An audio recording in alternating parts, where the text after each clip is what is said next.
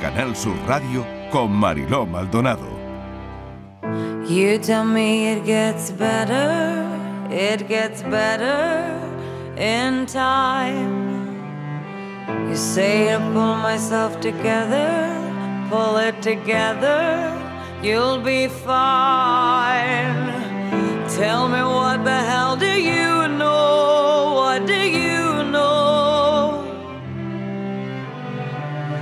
Tell me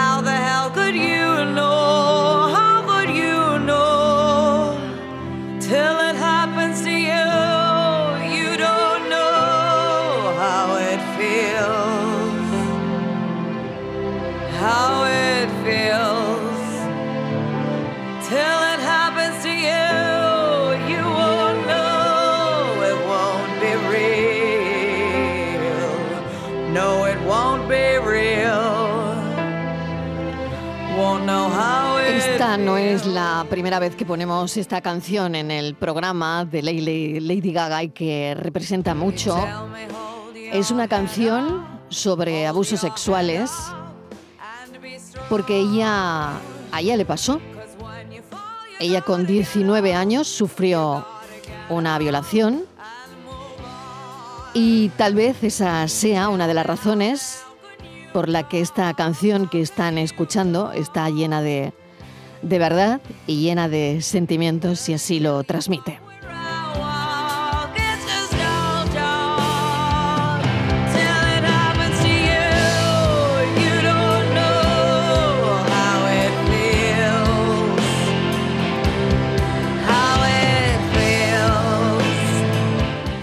Si echamos manos de, de la estadística, una de cada cinco niñas y uno de cada siete niños en España sufrirá abusos antes de cumplir los 18 años.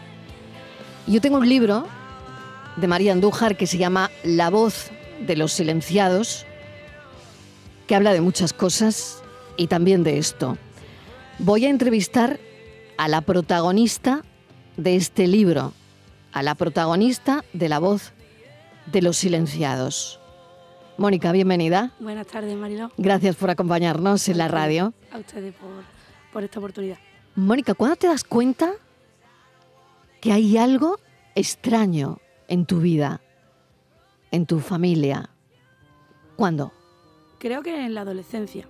En la niñez es más la vergüenza, el miedo a que te descubran, te sientes culpable, ¿no? Porque sabes que algo hay malo, que está pasando algo malo y que tú lo estás permitiendo de alguna forma, ¿no?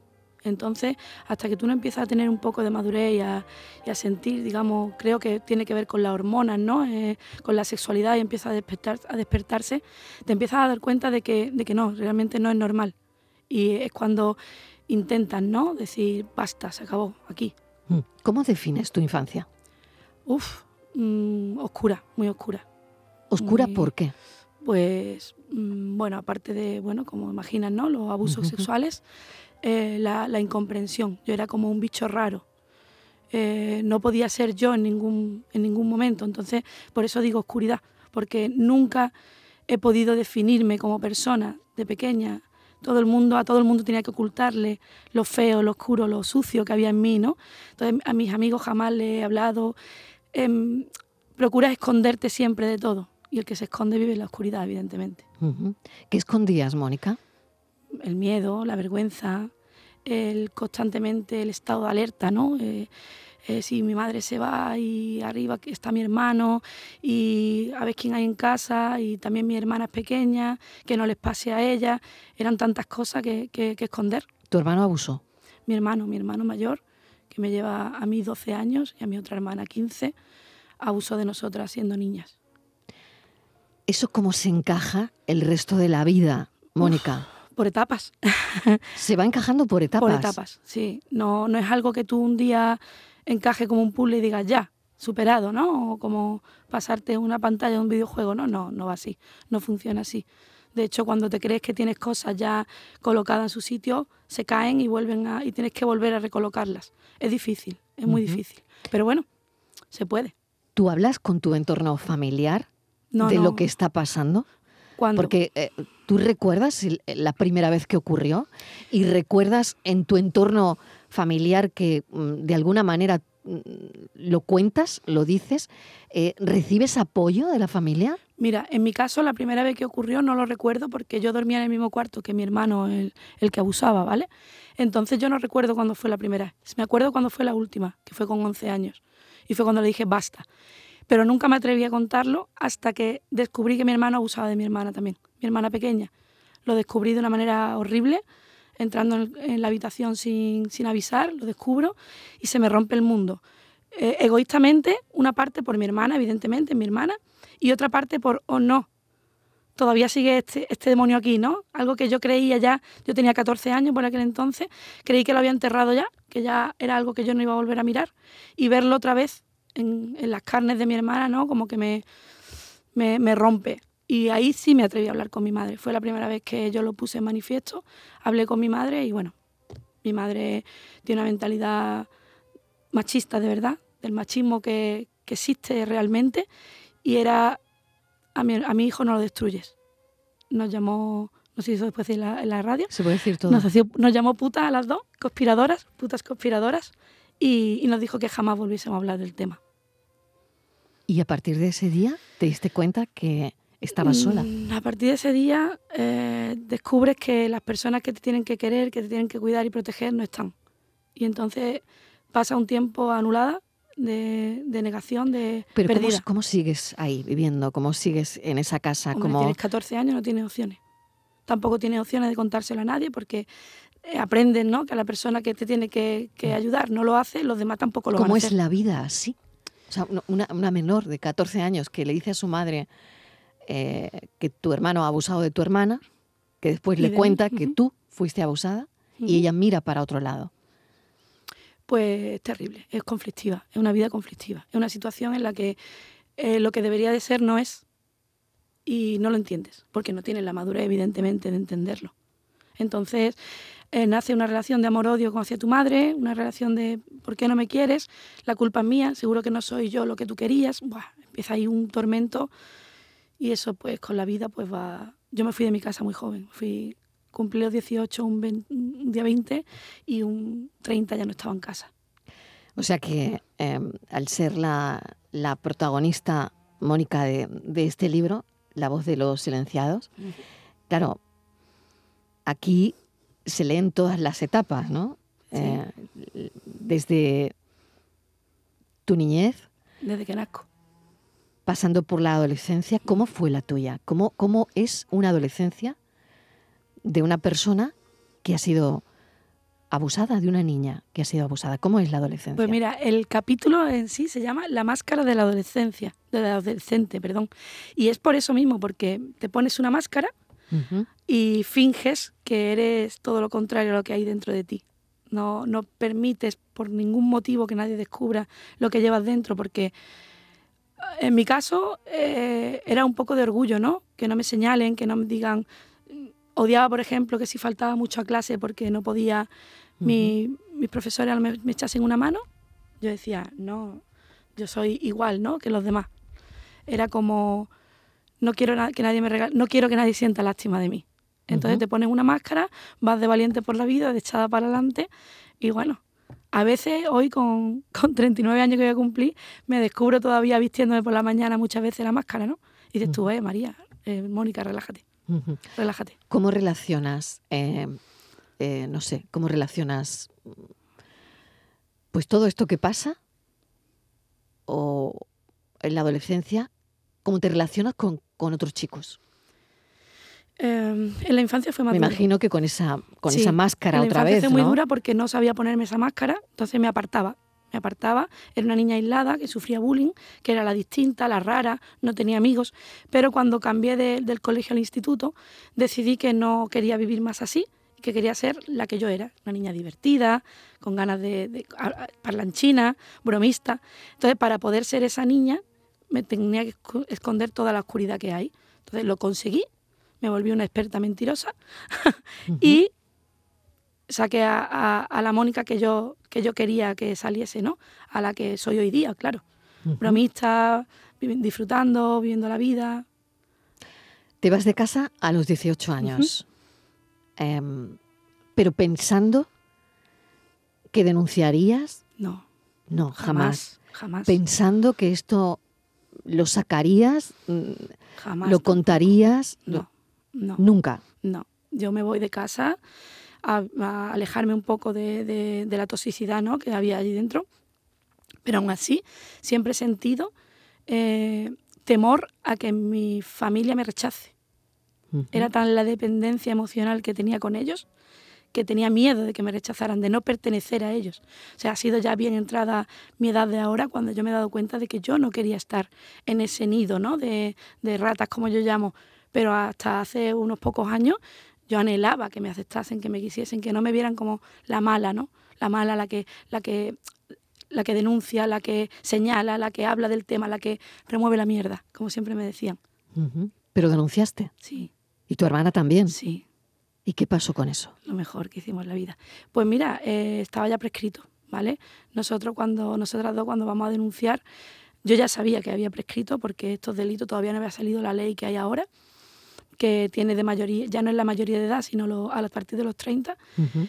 Eh, cuando nosotras denunciamos todavía no, había, no se había aprobado la ley y estaba prescrita. Pero aún así, eh, se puede leer en el libro la denuncia completa. Son nueve páginas terribles de, de todo lo que, lo que pasó en esa casa en cuanto a los abusos sexuales y te quedas liberada. Al final, la jueza, yo me sentí súper arropada. Mi agradecimiento eterno por todo, el SABA, la policía del Grume, del grupo de menores, la jueza, todos me arroparon. Claro, yo llevaba, yo llevaba unas grabaciones. Yo había grabado la confesión de mi hermano y de mi madre. O sea, yo llevaba cuatro horas de, de conversación con mi hermano y con mi madre contando todo. Mi hermano reconociendo todo lo que había hecho. Pero además explícito. ¿Tu hermano reconoce todo delante de tu madre? Delante de mi madre. Lo reconoce todo. Sí.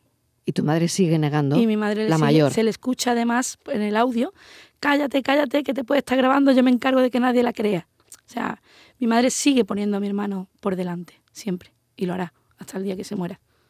Y ella no te cree todavía. Sí, me tiene que creer porque Sí lo, te ha cree. confesado, lo ha confesado mi hermano. Claro. Me cree, pero me rechaza por haberlo sacado a la luz. ¿Cómo se vive con eso? Es difícil, es difícil.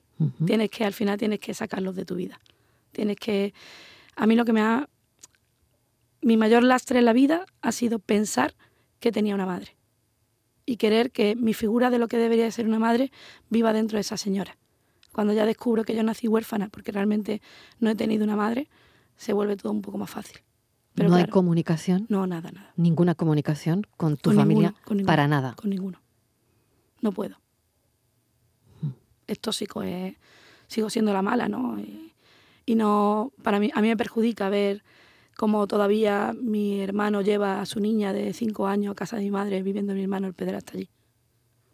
Es muy Mm. duro. Es que si lo veo, ¿Tú tienes hijos? sí, tengo una hija.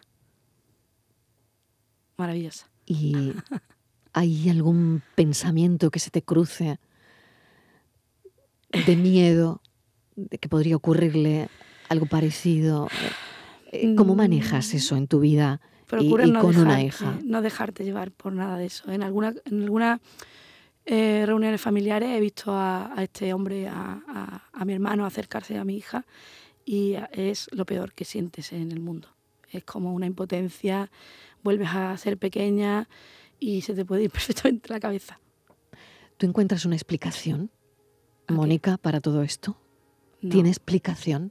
no. Eh, ¿Hay, hay algo que, que te pueda, mm, no sé, ¿Aliviar? aliviar o, o- Pues mira, o- que me tocó a mí o- porque o mil soy- preguntas, ¿no? ¿Por qué a mí y por qué ocurrió? ¿Y por qué ocurre en mi entorno familiar? ¿Y por qué ocurre en los casos que conocemos en los entornos familiares, ¿no? Bueno, depravados, monstruos y malas personas hay en todos lados, Mariló. El problema es cómo las víctimas no consiguen salir de eso. Hay unas que salimos y otras que no, simplemente. Otras que se quedan allí siempre ya y otras que, que bueno, que le dan un poco la vuelta de tortilla, ¿no? Aprendemos la, la la- la palabra que tanto nos gusta ahora, ¿no? De resiliencia.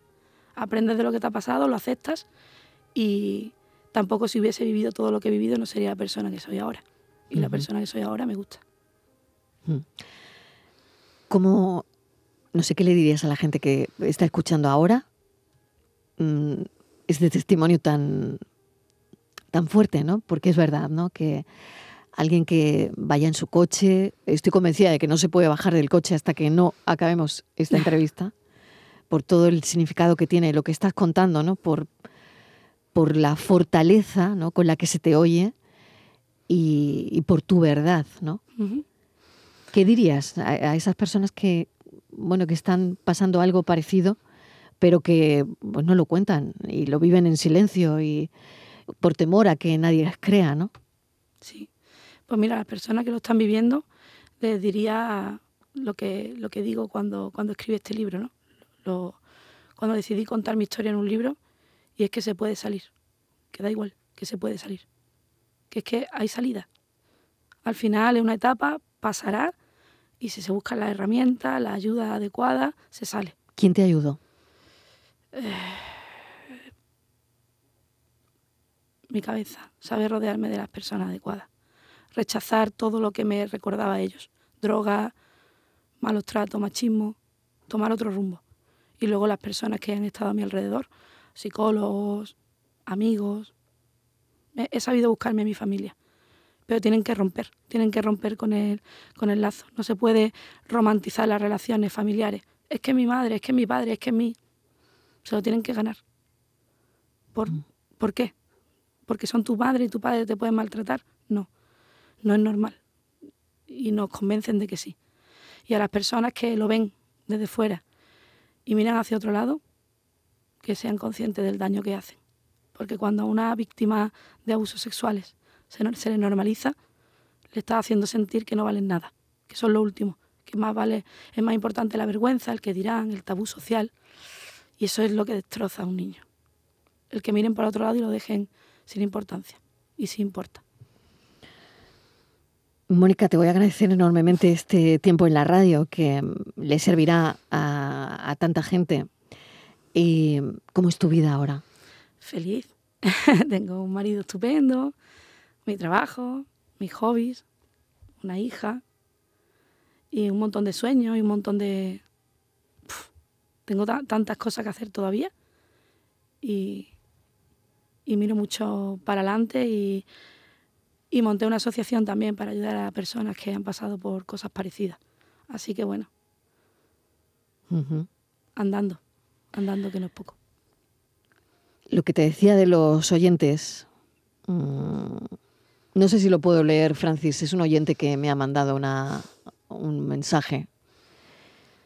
Bueno, voy a leer algo porque estamos todos abriéndonos, ¿no?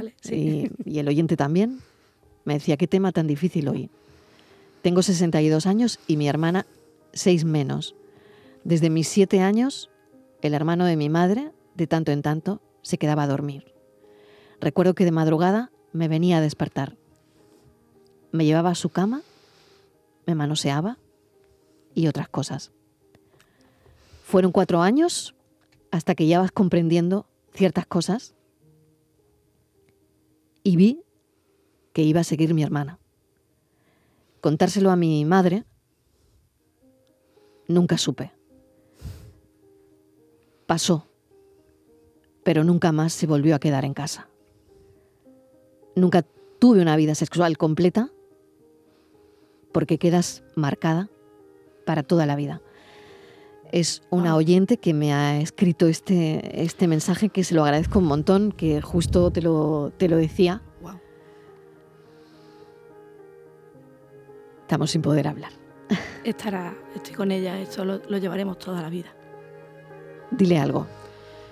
Uf, que eres muy valiente, con 62 años, ¿no? Poder decir algo así, ¿no? Muchas veces nos da tanto miedo escucharlo en voz alta que aterrador. Mucho ánimo y no sé, es que no sé qué decirte. Que las personas que somos capaces de expresarlo hemos ganado en parte la batalla. Enhorabuena. Mónica, has ganado la batalla. Sí. Has ganado la batalla. Gracias. Gracias, Marilo.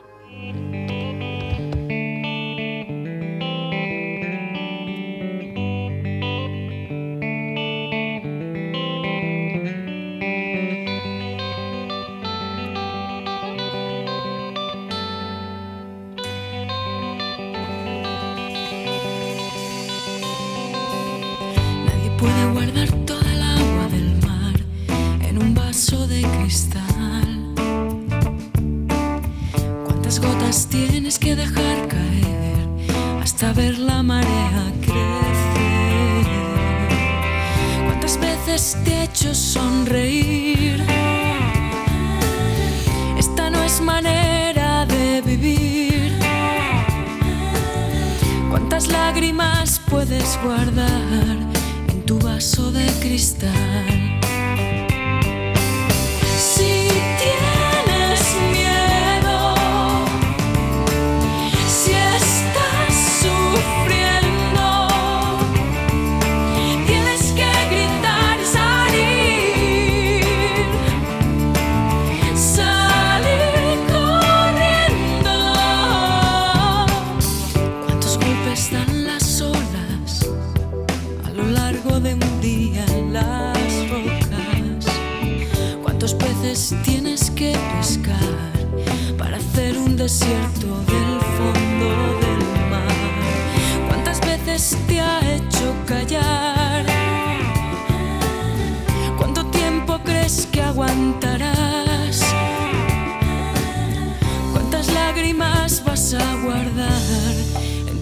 De cristal?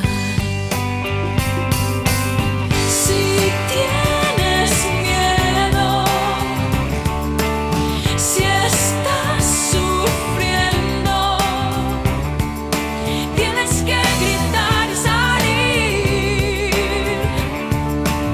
salir corriendo.